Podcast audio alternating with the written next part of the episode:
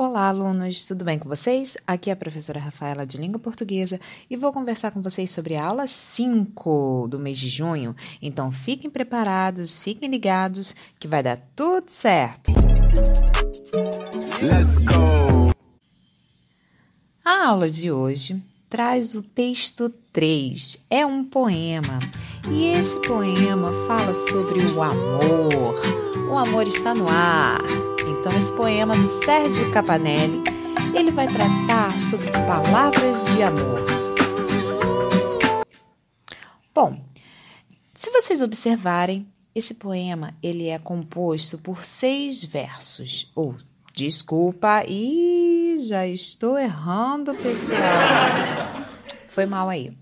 Esse poema ele é constituído por seis estrofes. Então, nós temos três estrofes de dois versos e três estrofes de quatro versos.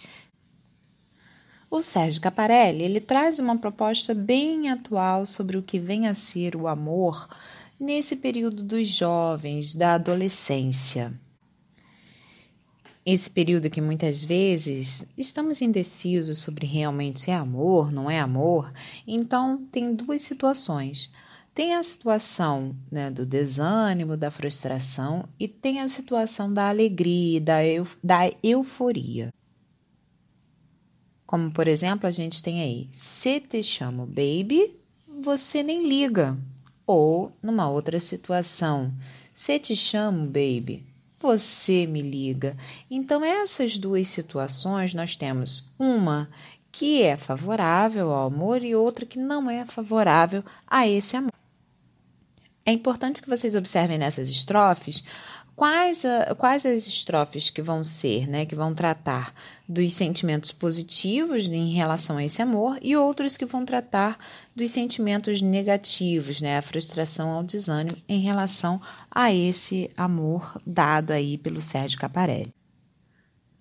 Uma expressão bem interessante que a gente pode comentar aqui é sobre a questão dos, é, da expressão laços de amor porque essa expressão ela traz um duplo sentido, é significado mesmo. Se a gente parar para pensar na palavra laço, a gente tem aí o laço para dar um nó, o laço para amarrar, então para amarrar uma prisão e tal, mas a gente também tem é essa questão do laço afetivo. Alguém já ouviu falar dessa expressão laço afetivo, laço familiar, que aí vem ser união, aproximação, afeto.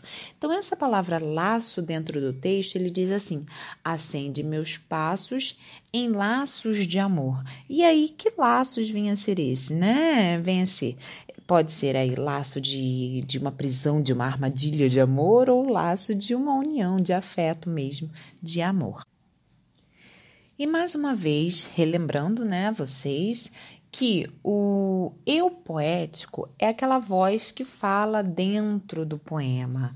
Porque num texto narrativo nós temos um narrador que conta uma história, que fala algo para gente, né? Um relato, um fato, enfim. Agora, dentro do texto, é, dentro de um poema, nós não temos uma história em si sendo contada, porque o mais evidente são as sensações, são os pensamentos do eu poético ou eu lírico ou enunciador, tanto faz, esses três nomes podem ser utilizados e eles vão tratar, esses nomes eles vão tratar da voz que fala dentro do poema. Quando é, se diz assim, se te chamo, baby, você nem liga. Quem é que está falando? Eu sei que alguém está falando, mas quem é essa voz? É o Sérgio Caparelli? Não, é um eu poético, porque toda vez quando a gente vai escrever uma história, nem, nem sempre a gente está contando sobre a nossa vida, ou quando a gente vai escrever um poema, a gente não está falando sobre os nossos sentimentos. Pode ser uma voz dentro desse poema falando de sentimentos gerais, um, os sentimentos de outras pessoas que nós conhecemos. Então, isso que significa o eu poético.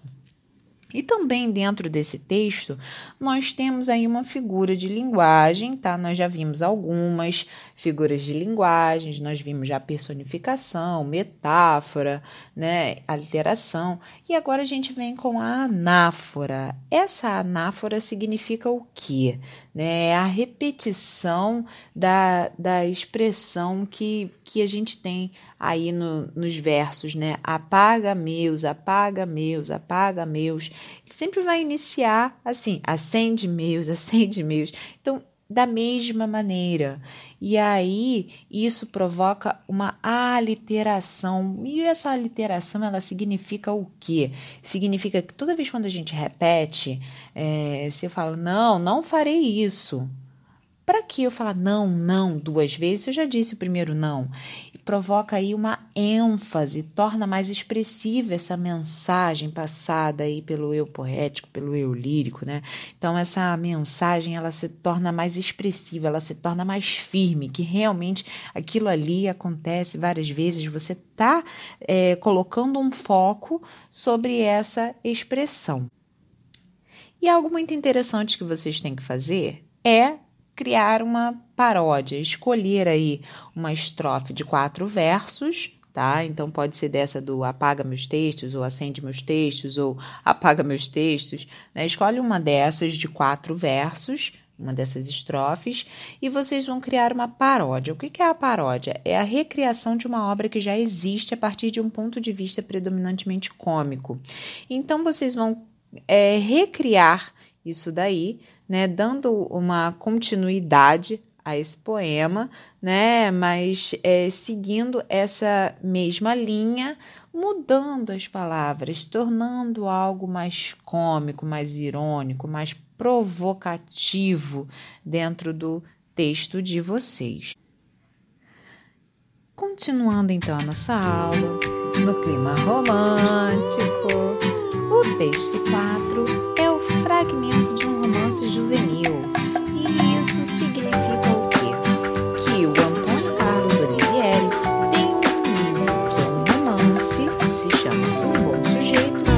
Desejo a você aí desse Bom, continuando aqui, agora sério, sem melim no fundo, vamos então, um bom sujeito é o trecho então que a gente tem é numa sala de aula. A gente tem Reinaldo e Eduardo aí no, na aula de língua portuguesa da professora Márcia e eles estão vendo a divisão de sujeito e predicado. Vocês já viram essa matéria. Então, olha só. É, o Eduardo e o Reinaldo, os dois gostam de uma aluna chamada Valéria. E Reinaldo queria se exibir para Valéria, mostrando que ele sabia a matéria, que ele sabia mais e que ele teria o tempo no final para ir ao cinema com a Valéria, porque ele já tinha chamado a atenção, ele sabia português, ele sabia tudo aquilo ali. E o Eduardo não gostou nem um pouco dessa exibição do Reinaldo, então ele tentou prejudicar o Reinaldo é, junto com seu amigo Felipe, fazendo uma pergunta, porque a professora só tinha ensinado sujeito predicado. E aí ele fez uma pergunta, porque o, o Reinaldo começou a dizer quem era o núcleo e tudo mais. E o Eduardo perguntou, então, ah, então você sabe o núcleo, beleza. Mas então esse sujeito, ele é simples ou ele é composto? E aí o Reinaldo conseguiu dizer a diferença. Então o Eduardo ele não atingiu o seu objetivo de prejudicar o colega.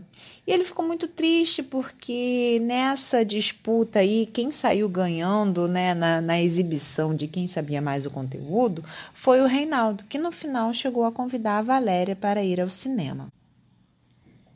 Então a gente tem aí a estratégia de, de Eduardo, né? Foi tentar um subterfúgio, ser ardiloso para tentar é, tirar o Reinaldo de campo. Mas o Reinaldo ele tinha também uma estratégia, que é a arte de aplicar com eficácia os, re, os recursos de que dispõe. Então ele tinha as condições favoráveis a ele porque ele estudava mais do que o, os outros, né? Ele passava horas a mais estudando.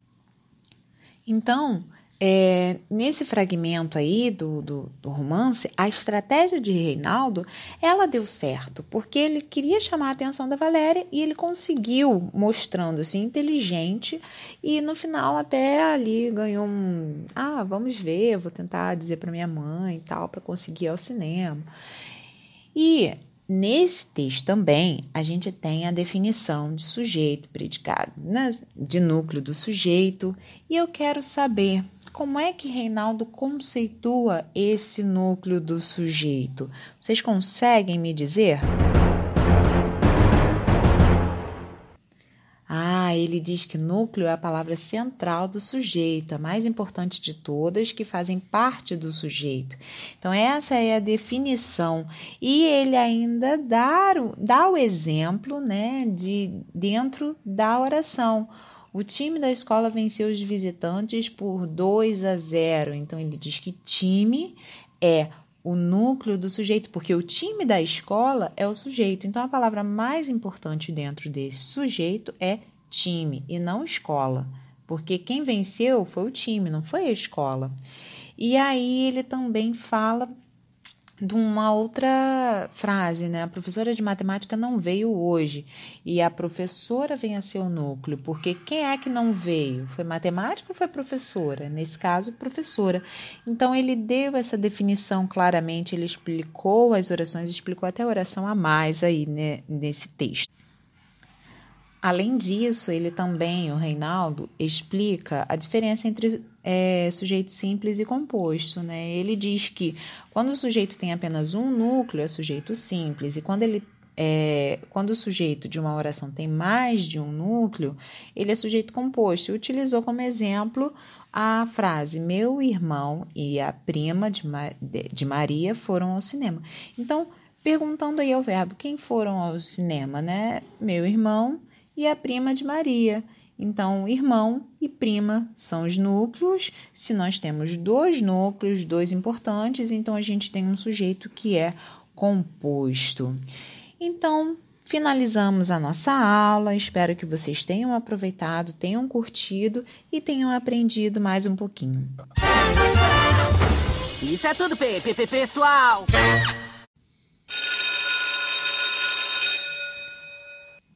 Olá, pessoal! Estamos aqui mais uma vez para a nossa aula 6 do mês de junho de língua portuguesa. Eu sou a professora Rafaela e fiquem comigo até o final dessa aula. Let's go!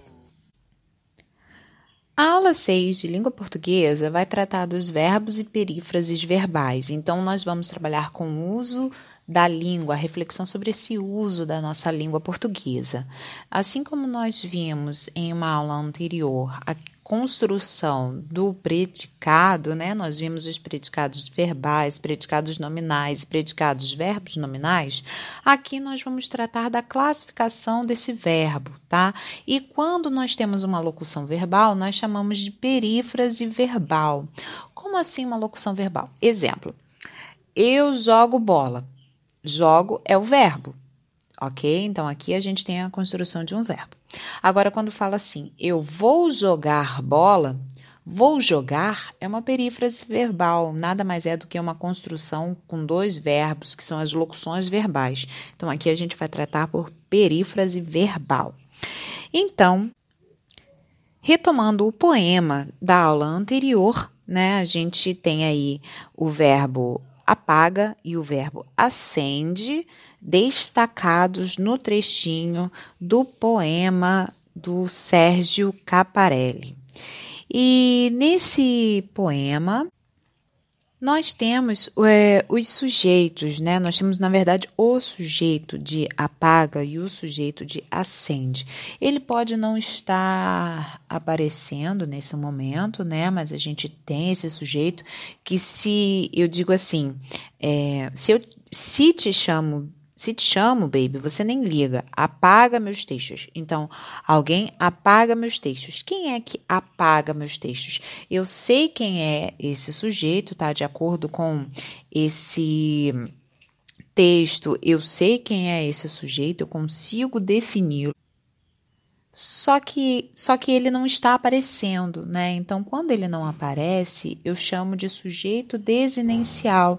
Eu sei quem é esse sujeito, mas ele não está aparecendo, porque o verbo vai indicar quem é esse sujeito. Né? Então, é, você apaga os meus textos, né? Então, eu, eu tenho isso daí. Uh, agora, como que esse predicado ele é determinado? Nós temos aí um predicado verbal. Por quê? Porque é uma ação.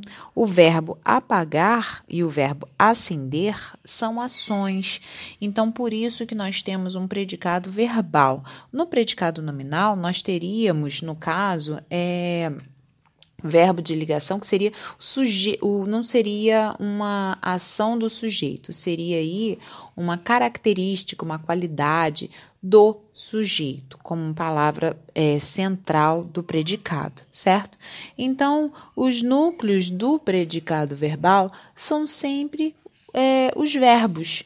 Então, se no predicado uh, apaga meus textos, o verbo é apaga, eu tenho apaga como núcleo desse predicado verbal, certo? Mas quando a gente tem aí o predicado constituído pelo verbo mais um complemento, né? A gente tem então apaga meus textos. Eu pergunto assim: é, você apaga. Quem é, é? Apaga, na verdade, o que? Porque quem apaga, apaga alguma coisa. Então, quando eu tenho é, esses verbos que eles não param, né, ali no próprio verbo, eles precisam de algo para apagar, porque eu poderia apagar várias coisas, né, é, a pessoa, né, poderia apagar várias coisas. Então, apaga meus textos, apaga meu quadro, apaga é, minha vida, que seja, enfim. Mas eu tenho que apagar alguma coisa. Então aí eu tenho um verbo que pede complemento. Então esse complemento do verbo, ele vai ser um complemento que a gente chama de transi de objeto direto. Por que de objeto direto? Porque ele completa um verbo transitivo direto. Vamos tentar relembrar o que, que, que, que vem a ser isso. Um verbo transitivo direto é um verbo que vai pedir uma explicação. Eu não posso parar nele. Por exemplo, o cachorro latiu. Latiu é o verbo. Eu não preciso de uma explicação porque eu já entendi qual foi a ação que o cachorro realizou. Agora, é, o menino joga bola. Joga é o verbo eu não consigo entender o que, que o menino jogou. Ele pode jogar várias coisas. Ele pode jogar bola, ele pode jogar pedra, ele pode jogar livro, ele pode jogar bolinha de papel. Enfim, ele pode jogar várias coisas. Então, ele precisa, esse verbo, ele vai precisar de uma explicação. Toda vez que o verbo precisa de uma explicação, ele é chamado de verbo transitivo. E a diferença de ser direto e indireto é: toda vez que ele for direto, ele vai responder a perguntinha o que ou quem. E toda vez que ele for indireto, vai ser, vai ser a perguntinha de que, de quem. Então, a gente tem aí: o menino joga bola. O menino joga o que? Verbo transitivo direto. E todo complemento de um verbo transitivo direto é chamado de objeto direto, porque o verbo é transitivo direto. E aí, o complemento do verbo vai ser objeto direto também, certo? Sempre vai combinar, tá? Pai e filho. Agora, se o meu verbo ele for transitivo indireto, olha como é que fica. Eu gosto de sorvete. Então, gosto. Gosto o quê ou gosto de quê? De que. Então, de sorvete. Esse de que é toda a perguntinha para o verbo transitivo indireto, porque o indireto vai pedir uma preposição.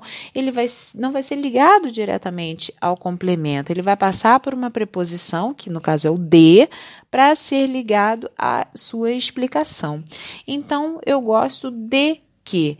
E aí eu tenho um verbo, gosto, verbo transitivo de indireto, e o complemento desse verbo, a explicação desse verbo vai ser chamada de objeto indireto. Então, aproveite para escrever isso em seu caderno, toda essa explicação, porque vai te facilitar muito na hora de realizar todos os exercícios.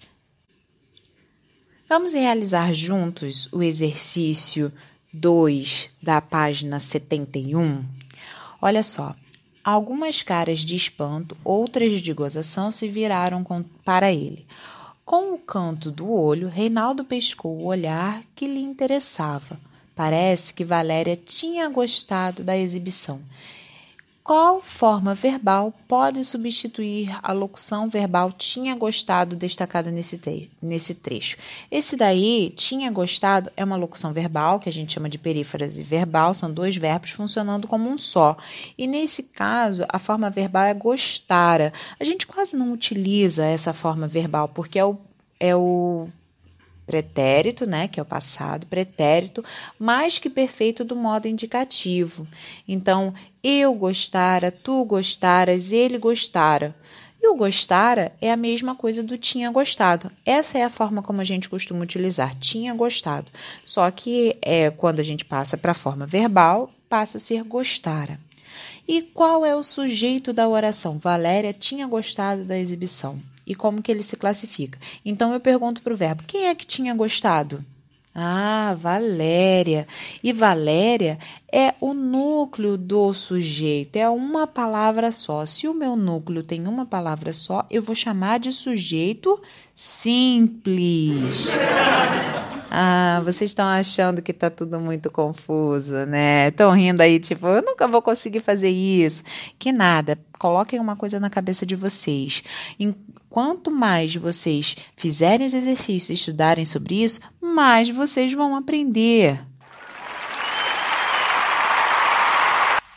Isso aí, palmas para vocês, porque a questão é foco, força, fé e determinação nesses exercícios. Continuando, o predicado então dessa oração é verbal ou nominal. Aí agora a gente olha para o verbo. O verbo é uma ação? Tinha gostado? Sim, é uma ação, porque a palavra da exibição não é uma característica do sujeito. Então, o verbo é uma ação, eu tenho um predicado verbal, porque o predicado verbal é quando o verbo é uma ação. Na letra D, cite o núcleo desse predicado. Então, dentro do predicado verbal, o núcleo, o próprio nome já diz, predicado verbal. O núcleo tem que ser o verbo. Então, quem é o verbo? Tinha gostado. Agora, qual é o complemento de tinha gostado? Valéria tinha gostado de quê? Da exibição. Então, a expressão da exibição é o complemento verbal de tinha gostado. Nesse caso, o verbo gostar é transitivo direto ou transitivo indireto? Olha a perguntinha que eu falei. A dica que eu falei para vocês: transitivo direto, perguntinha, o que ou quem? Transitivo indireto, de que ou de quem? Então, tinha gostado de que? Da exibição. Então, é transitivo indireto.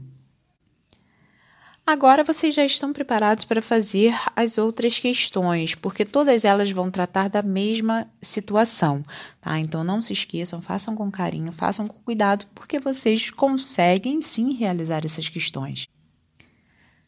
Já na parte aplicando conhecimento, né? Aplicando esse conhecimento aí que vocês é, ouviram, a gente tem uma reportagem né, sobre a vontade que a juventude brasileira tem de sair do país, sair do Brasil em busca de melhores condições de vida, seja na Europa, seja nos Estados Unidos. Então, muitos jovens têm vontade de estudar em outro país, né? É, fazem prova para poder estudar é, é, lá fora.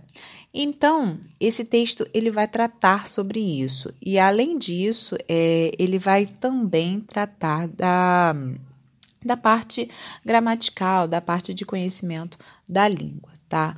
Mas esse texto ele está relacionado ao capítulo, é, até porque o capítulo ele fala sobre essa questão do adolescer, né, da adolescência. E o assunto dessa reportagem é a preocupação com o futuro profissional né, que ah, surge na adolescência, o que, que eu vou ser, aqui não tem emprego para mim, lá fora vou ter melhores condições de vida, enfim. E depois disso a gente tem realmente essa parte aí gramatical, tá? Para poder identificar se o verbo é transitivo direto ou transitivo indireto, só vocês fazerem a perguntinha, transitivo direto, o que ou quem, para o verbo. Transitivo indireto, De que? De quem. Então, o objeto direto é quando o verbo é transitivo direto. O objeto indireto é o complemento do verbo transitivo indireto. Então, não confundam isso, tá? E o predicado verbal é quando o meu verbo é um verbo de ação, é a parte mais importante que a gente tem aí dentro do predicado. Então, façam com carinho, façam com atenção essa parte. E para encerrar, nós temos de olho na escrita o uso do hífen. O hífen, então, é, se vocês observarem no texto um bom sujeito, nós utilizamos hífen, por exemplo, em chamá-lo ou em quadro negro. Então, nós temos aí o hífen utilizado em palavras compostas, tá? Como primeiro-ministro, decreto-lei, João Ninguém, uh, em elementos repetidos, né? Lenga-lenga, blá, blá, blá.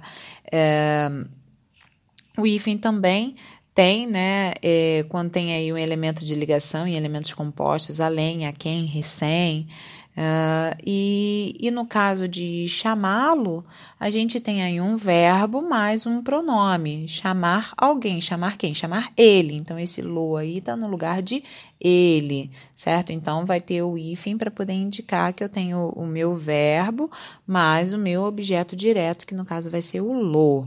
Então, vocês têm aí dois é, exercíciozinhos para poder falar aí desse caso, certo? E, enfim, terminamos a nossa aula de hoje. Espero que vocês tenham conseguido fazer os exercícios. São exercícios que vocês vão ficar ainda com um pouquinho de dúvida, mas nós vamos estudar isso daí ainda por um longo tempo, ok? Então, um grande abraço para vocês e vejo vocês na próxima aula ou no próximo podcast.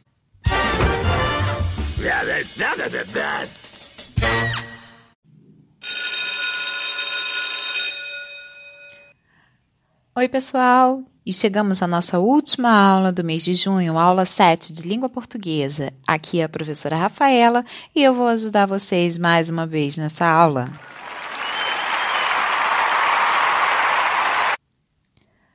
A aula de hoje é uma produção de texto. E aí, o que eu tenho percebido é que muita gente não tem feito essa produção textual. Lembrando que a produção textual é a maior parte da avaliação da nossa apostila, porque é nela que eu observo tudo o que foi trabalhado ao longo da apostila dentro da produção textual. Por que isso? Ah, mas numa produção textual diz tudo isso? Diz. Na produção textual vai mostrar se vocês estão realmente aplicando todo o sujeito, predicado, o hífen. Além disso, tudo que foi lido em relação à adolescência, eh, se vocês estão realizando pesquisas e tudo mais. Então, Nessa aula, vocês vão produzir uma reportagem. Apesar de nós termos visto. É, aí uma imagem no início do capítulo, poema, uh, também vimos fragmento de romance.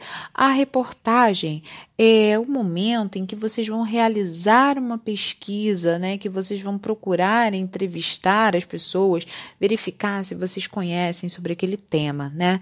E sobre o que, na verdade, que vocês têm que falar. Vocês podem escolher um desses assuntos que tem aí na página do livro de vocês, página 76, tá? Pode ser adolescência, conectividade e hiperconectividade, o adolescente e os relacionamentos amorosos convivência entre pais, filhos e adolescentes, adolescência e a preocupação com o futuro profissional ou participação social, o adolescente como divulgador de ideias na construção de um mundo melhor. Todos esses é, tópicos aqui, né, temas aqui abordados sobre adolescência, nós vimos neste capítulo né, desse, desse mês de junho. E vocês podem reler os textos desse livro que vão tratar sobre isso. Além do mais, vocês podem pesquisar sobre é, esse conteúdo, sobre o tema que vocês estão escolhendo para escrever o texto de vocês. Então, nós temos aí né, a, a proposta. No, no livro de vocês tem todas as orientações, mas é preciso que vocês definam algumas coisas antes. Uh, exemplo: qual é o público leitor do seu texto, ou seja, quem vai ler o texto de vocês, para quem vocês estão escrevendo. Vocês estão escrevendo para outros alunos, vocês estão escrevendo para o professor, vocês estão escrevendo ah, para diretores de escola ou vocês estão escrevendo para a população em geral. Porque dependendo para quem vocês vão escrever, vocês vão direcionar a escrita de vocês. Se vocês vão escrever para adolescente, né, vocês vão produzir uma reportagem em que interesse o adolescente aquela leitura. Se vocês estão escrevendo que é para para os professores, vocês vão colocar uma leitura voltada para o interesse dos professores. E então, o público-alvo é que vai definir a escrita de vocês. E qual é a linguagem que será empregada? Né? Primeiro, formal ou informal. Então tem que tomar cuidado, porque uma reportagem a gente costuma trabalhar com formal. O que vem a ser o formal? Sem uso de gírias, uma linguagem mais séria, né? É aquela linguagem que, por exemplo, os repórteres, né, da televisão, eles costumam utilizar, eles não ficam tratando por gírias ou palavras como aí, tipo assim, é, ah, é, é isso aí, não sei o que. Não, eles vão tratar foi desta maneira, uh, o jovem fez isso. Não vou falar, aí, tipo assim, a galera chegou. Não, não vai ter essa, esse tipo de linguagem, tá? Então a gente tem que tomar muito cuidado. E também pessoal ou impessoal. Pessoal é quando eu me coloco no texto, e impessoal é quando eu não me coloco no texto. Exemplo: é, quando um repórter vai dar uma notícia da televisão, ele não fica dizendo que, ai, eu acho isso muito ruim, isso é muito feio, a pessoa não deveria ter feito isso. Ele não dá a opinião dele, ele apenas passa a informação. Tá? Então, isso daí vocês vão escolher, porque numa reportagem vocês podem trazer elementos voltados para o lado pessoal, mas em termos de entrevista, alguém disse que ah, isso é muito ruim, né? Então, dessa forma vocês podem trazer esse lado pessoal para dentro do texto de vocês. E que estrutura o texto vai ter, né? Essa questão da estrutura na reportagem, uh, vocês têm aí um título, tem que ter um título, tem que ter o subtítulo. Eu vou colocar uma foto no grupo sobre de, de, de, uma reportagem e vocês observem, mas no livro de vocês, vocês também têm essa informação, né? O título, o subtítulo, o é, lead, que é o primeiro parágrafo do texto, que diz as informações, o que, quando, onde, como aconteceu e os outros parágrafos que serão desenvolvimento do primeiro parágrafo, que vão trazer os detalhes, as informações, as entrevistas e tudo mais. Parece difícil, mas não é. Não tentem fazer uma coisa muito elaborada, tentem ser simples, sejam diretos e objetivos em relação ao texto, à escrita do texto de vocês. Nas orientações para a produção, está explicando tudo, né? Dizendo que a reportagem é mais detalhada do que uma notícia, então é preciso fazer uma pesquisa mais aprofundada. Uh, também diz que tem que ser escrita em parágrafos, as falas dos, dos entrevistados têm que ser entre aspas. Então vocês podem fazer uma pesquisa, essa pesquisa pode ser tanto com o livro didático de vocês, também com pessoas que vocês conheçam, né? Perguntas que vocês queiram fazer. Mas é muito importante que o texto de vocês tenha um sentido completo. Não comecem a falar uma coisa e parem por ali e mudem o assunto de repente. Não. Vamos tentar utilizar elementos para poder ligar os textos de vocês, como por exemplo, entre um parágrafo e outro, né? Vou começar um parágrafo. Eu vou usar entretanto quando eu quiser falar algo contrário do que já foi dito, ou se eu quiser acrescentar uma informação, eu posso usar um além disso. Nós vimos algumas questões também assim é, de linguagem de texto né, dentro do, do nosso capítulo. Prestem atenção na escrita, cuidado com a letra. Vocês não estão escrevendo para vocês, então a letra é muito importante que vocês tenham uma letra legível. Pode ser feita a lápis ou a caneta, mas desde que eu consiga ler. Porque tem gente, às vezes, que escreve com lápis tão fraquinho, uma letrinha miúda, que fica impossível a, a gente realizar uma leitura saudável. Então, pensem, vocês não estão escrevendo para vocês ler, lerem. Até porque tem vezes que vocês escrevem e vocês olham assim, meu Deus, eu não estou entendendo nada do que está escrito aqui. É, acontece muito. Tem muita gente que escreve e depois não sabe o que, que escreveu, né? Mas depois que vocês tiverem o texto de vocês escrito, é hora de avaliar a leitura, o texto de vocês e buscar uma possível reescrita. Então, quando a gente escreve um texto, nunca é a versão final. A gente escreve o texto, depois a gente lê para outras pessoas, vê se ficou faltando alguma informação, se tem tudo certinho, se está tudo coerente, e aí coerente é no sentido de que está expressando realmente um sentido para a gente com início, meio e fim, não está bagunçado. E se tiver faltando alguma informação, por exemplo, as informações que envolvem o tema são suficientes? Não, não são suficientes. Então, vamos acrescentar informações, vamos buscar uma reescrita desse texto. As palavras estão erradas? Vamos reescrever.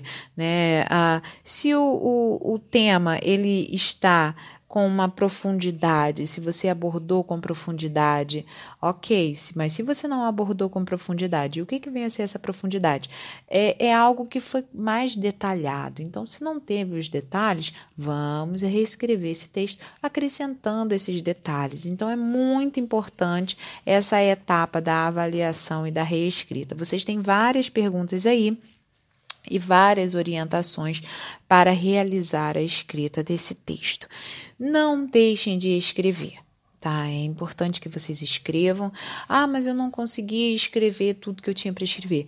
Escreva. Não deixe em branco. Escreva, me envie, que depois juntos nós vamos resolver isso. O que que ficou faltando, o que que tem de mais, para poder a gente acertar. Então, não deixe de fazer essa etapa. Essa etapa é muito importante para o seu crescimento, para o seu desenvolvimento como um aluno do oitavo ano, para que seja um bom aluno do nono ano. Então, pessoal, essa é a nossa última aula. A gente encerra por aqui. Espero que vocês tenham entendido, que vocês tenham feito. E aqui, por mais de, que tenha tido atrasos no podcast, espero que vocês consigam ouvir esse podcast e consigam verificar tudo o que foi é, feito, realizado, o que ficou em branco e que vocês consigam é, terminar tudo aí com bastante êxito, com bastante sucesso. Então vejo vocês no próximo podcast, na verdade, do mês de julho. Um grande abraço. Não entendi que.